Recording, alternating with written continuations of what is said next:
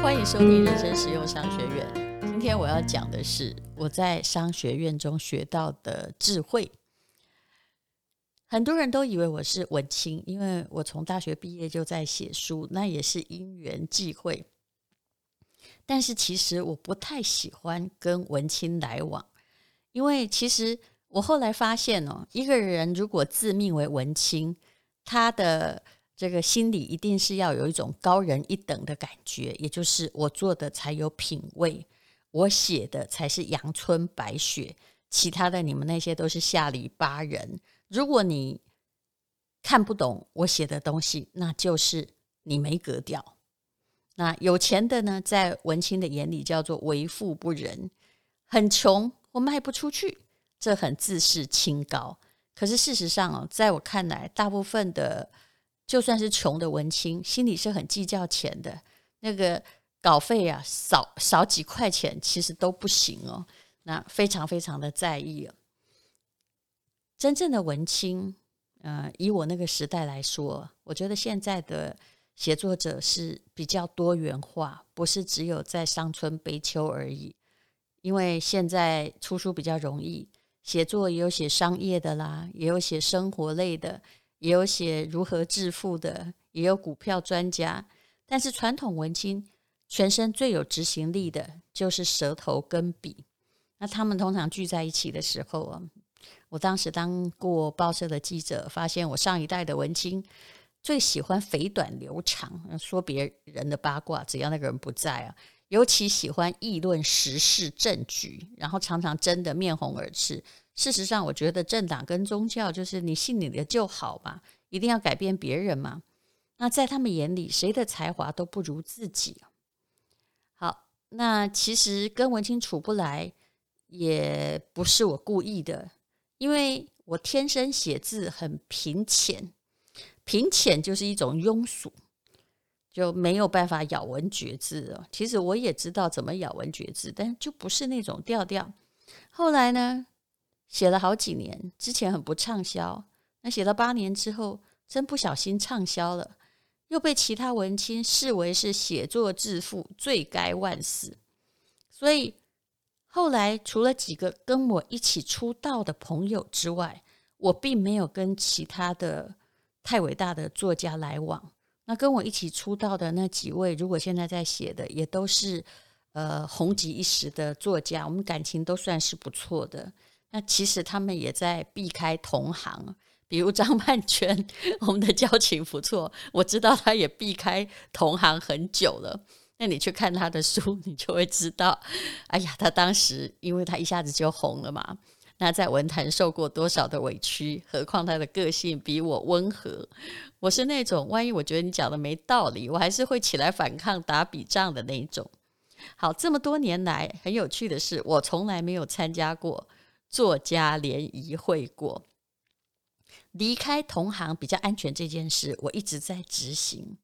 我有时候觉得啊，我真的是个蝙蝠，既不是鸟，也不是瘦 啊，就是 什么都不是哦。后来我在影剧圈二十年，那大部分的明星我都认识，他们也认识我，可是我们并没有成为生活上常常接触的朋友，因为我不爱打麻将，对没有主题的聊天、八卦、指甲、呃，名牌包，也不是真的很有兴趣。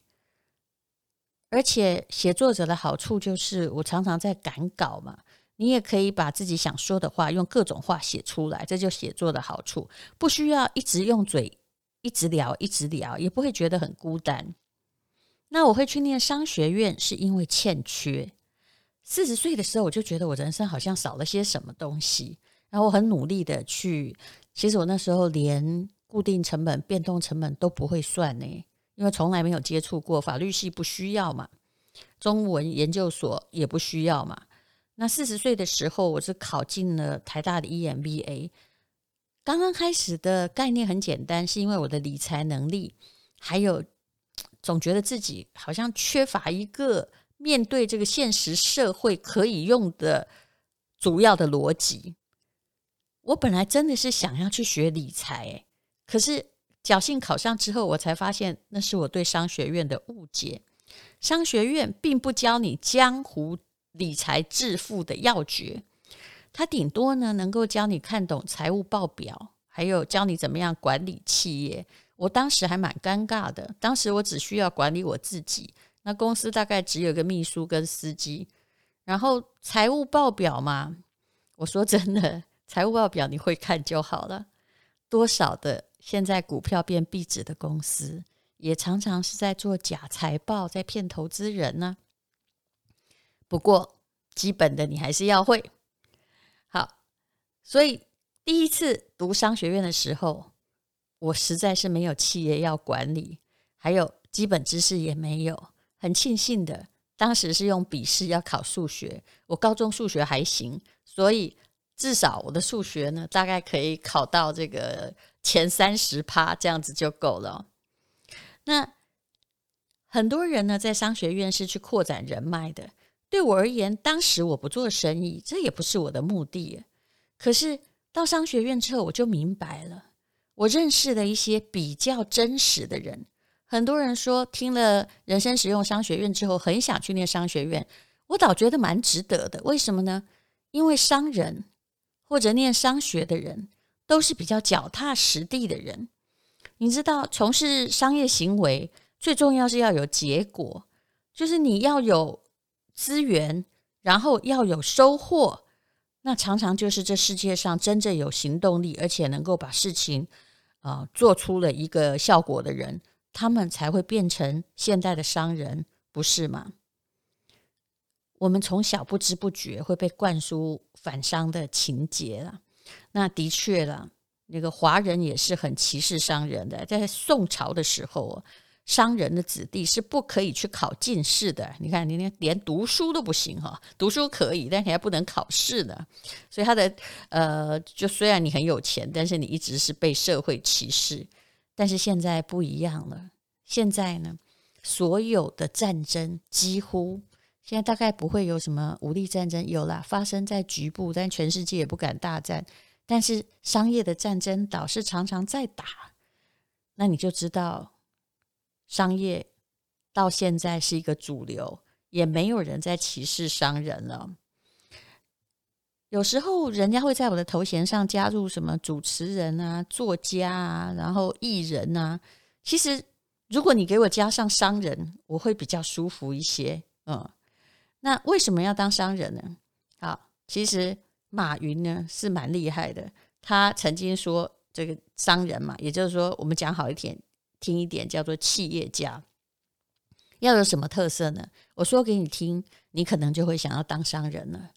第一，企业家做事要有结果，没有结果就没有明天，没有未来。第二呢，企业家讲效率，别人做一件事只要十块，你做要二十块。别人如果是三天，你要五天，不好意思，你就没机会，因为你浪费的时间跟金钱的成本太高。第三，企业家。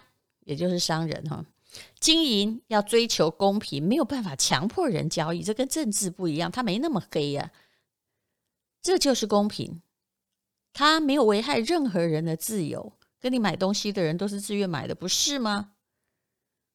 那我不敢自称企业家了，因为我公司其实没有那么大，而且依我的个性，我是常常希望员工不要这么多。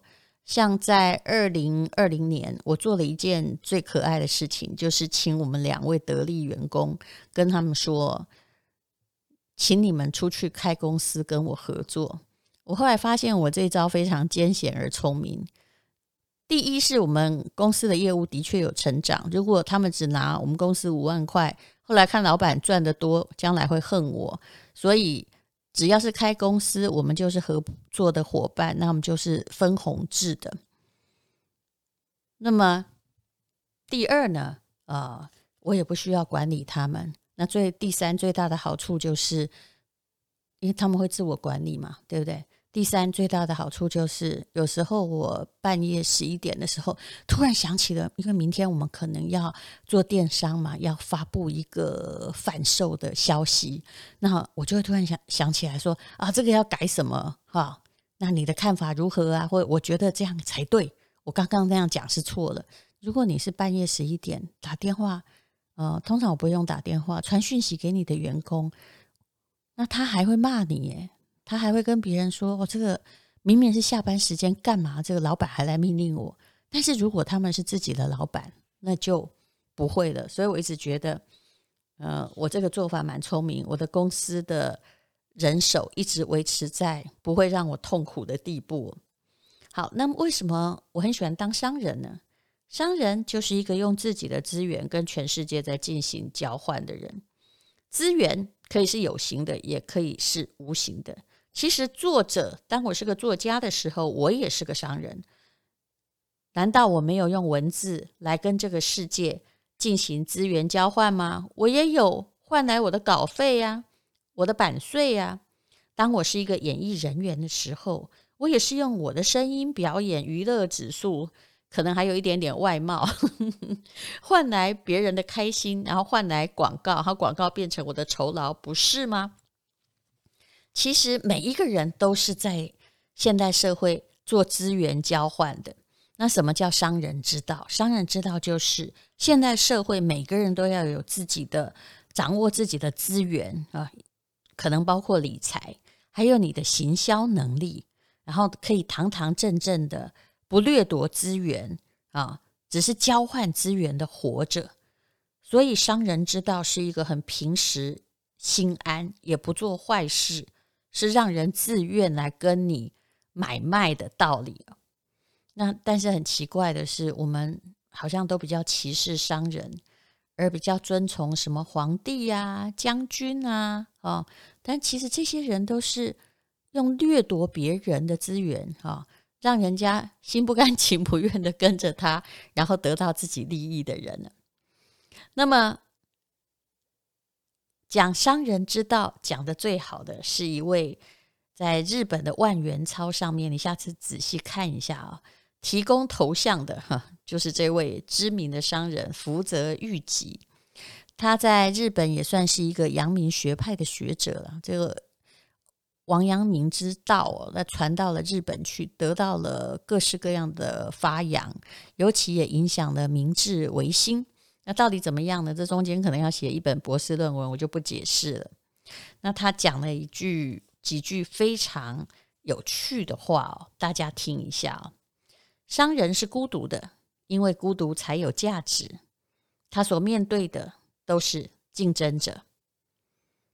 也就是这句话告诉你，不要有从众效应。如果你想要当一个真正的商人，你要去判断哈，就是啊，你从事这个商业到底有没有可能获利啊，并不是这个一定要跟大家哈聚众。如果很多人在做的事情，那你就不要去。福泽諭吉讲的话，我等一下都会做一下现代商业的引申。毕竟他已经是明治维新那个前后的人了。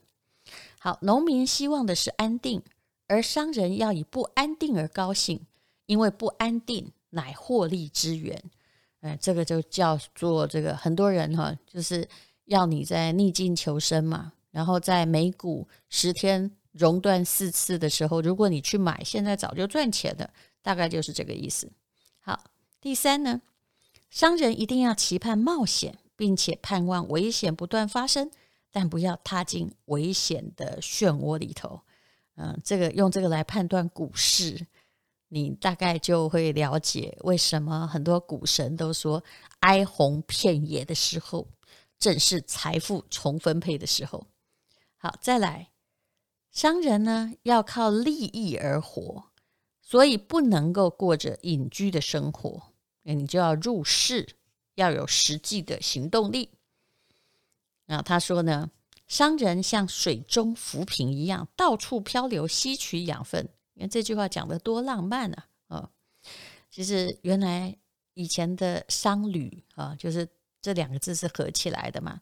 因为商人就是旅行，像游牧民族一样啊，到各个市场啊，有人去的地方，因为在同一个地方会很烦嘛，他们就去到处去。缺乏他们货物的地方，兜售他的货物。好，但是后面讲的这句话呢，更浪漫。他说：“居住过的地方就是他的故乡，他的坟墓也可能是世界上的每一个角落。过石头做的桥，也要边走边敲，看它稳不稳。你看，所以没有一定稳固的事情。嗯，这用在现代商业而言，也就是当你看到别人做什么都赚钱，好稳哦，或者人家跟你讲说台积电一定赚的时候，其实你还是要自己思考一下哦。啊，边走边敲啊，嗯，就算是石头做的桥。还有呢，他说呢，用心的走别人开的道路是女人、老人和小孩的事，我脚踏的地方就是路。我们先不要讲这里面对妇女的歧视哈，对不起，她就是一个，哎，日本女人还是被人家保护的嘛，哈，先不要计较这个。可是我脚踏的地方就是路，讲起来多波澜壮阔啊！所谓别人的路，并不是自己的路，这才是商人之道。所以。嗯，我很喜欢这几句话啦。那商人之道呢，是一条很有趣的道路，是一条冒险的道路，所以我宁愿称自己是个商人。那我在刚进去台大 EMBA 的时候，因为没有修过任何会计跟财务的学分，初会呢、中会都没有修，就要修那个管理会计，其实是非常非常困难的。那老师在上课的时候会用一些简称，因为同学来自于外商。嗯，高管，所以他们都知道什么叫 CRM 啊、SOP 啊、HR、B to B 啊、B to C 呀，哈，我连这最简单的字代表什么都不知道。然后我问旁边的同学，他们就瞪大眼睛看着我说：“什么？你怎么什么都不知道就考进来了？”然后我并没有觉得太不好意思。我后来发现，就是我跟文青不太像的是，我后来脸皮还蛮厚的。我都会问，我说就不知道才要学啊，不然你们都知道来这里干嘛？交朋友嘛？我可不是，我是来学的。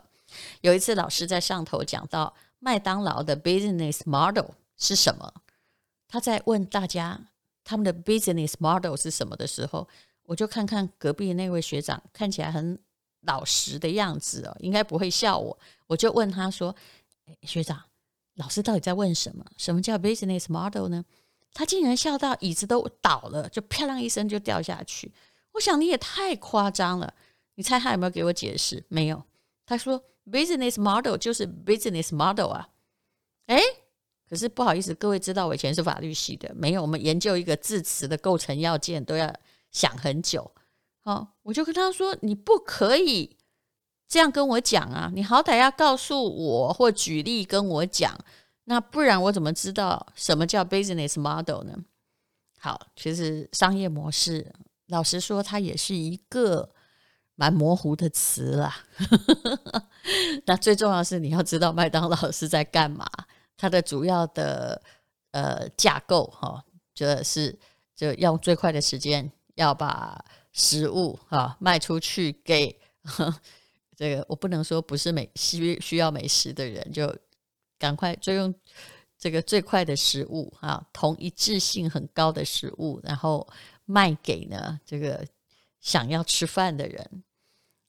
其实商业上并不是每一个名词都像法律系一样一定有这么严苛的解释，但是我觉得改变观念也蛮好的。嗯，好，那其实我花了很多的力气，每一次呢，只要必须要。运算的考试，虽然我的数学真不差，但也没有说好到这个。哎，有些人真的速度好快啊！所以只要是会计呀、啊、财务，我都如临大敌。那有些同学根本就本身就会计师，他们算得比老师还快啊！那看一秒钟，他们就知道问题在哪里啊。可是呢，其实我要抱佛脚，死背好多公式，算过好多题，我才会的。那其实后来里面的，比如说管理心理学啊，或者是组织行为学啊，还有供应链管理啊，其实都给我很多帮助。而后来我竟然发现，说我最感兴趣的，竟然是国际的金融实务，还有宏观经济学。这 跟我原来进去所想的不一样。我当时去填法律，没有填商学，就是因为我不想学微积分，我不想算会计。没有想到，其实人很奇妙。有时候你想逃走的事情，会在人生过了一半之后跑来找你。好，商人的智慧呢，也是生活的智慧。那么就不要谈我在商学院得到的友谊了。但四十岁之后，我学到的一些商人的智慧啊，那嗯，在这里也跟你分享了。第一就是你要有度量，别人批评你，你不要生气。其实大家都知道，呃，闲货才是买货人。顾客批评你啊，嗯、呃，酸民批评你，当然你也未必要接受哦。可是呢，你必须胸怀大度，也许你可以因之看出自己有哪一些的不足。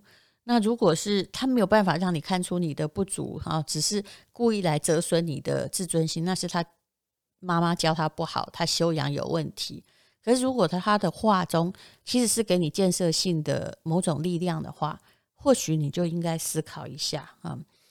也就是那些没有建设性的话不要听，但是有建设性的批评，你还是要呃，就是不要急着去反驳。你要有时候会给你另外一条这个灵光闪现的道路。那第二要有应变能力。商业社会是瞬息万变的，问题会一直来，一直来，平台会一直转移，一直转移，没有东西是不变的。不要期待有一天人活着会没有问题。第三呢，不要怕被拒绝，人家不买也是应该的嘛，对不对？这就是商人之道，他不买，也许他下次会买嘛。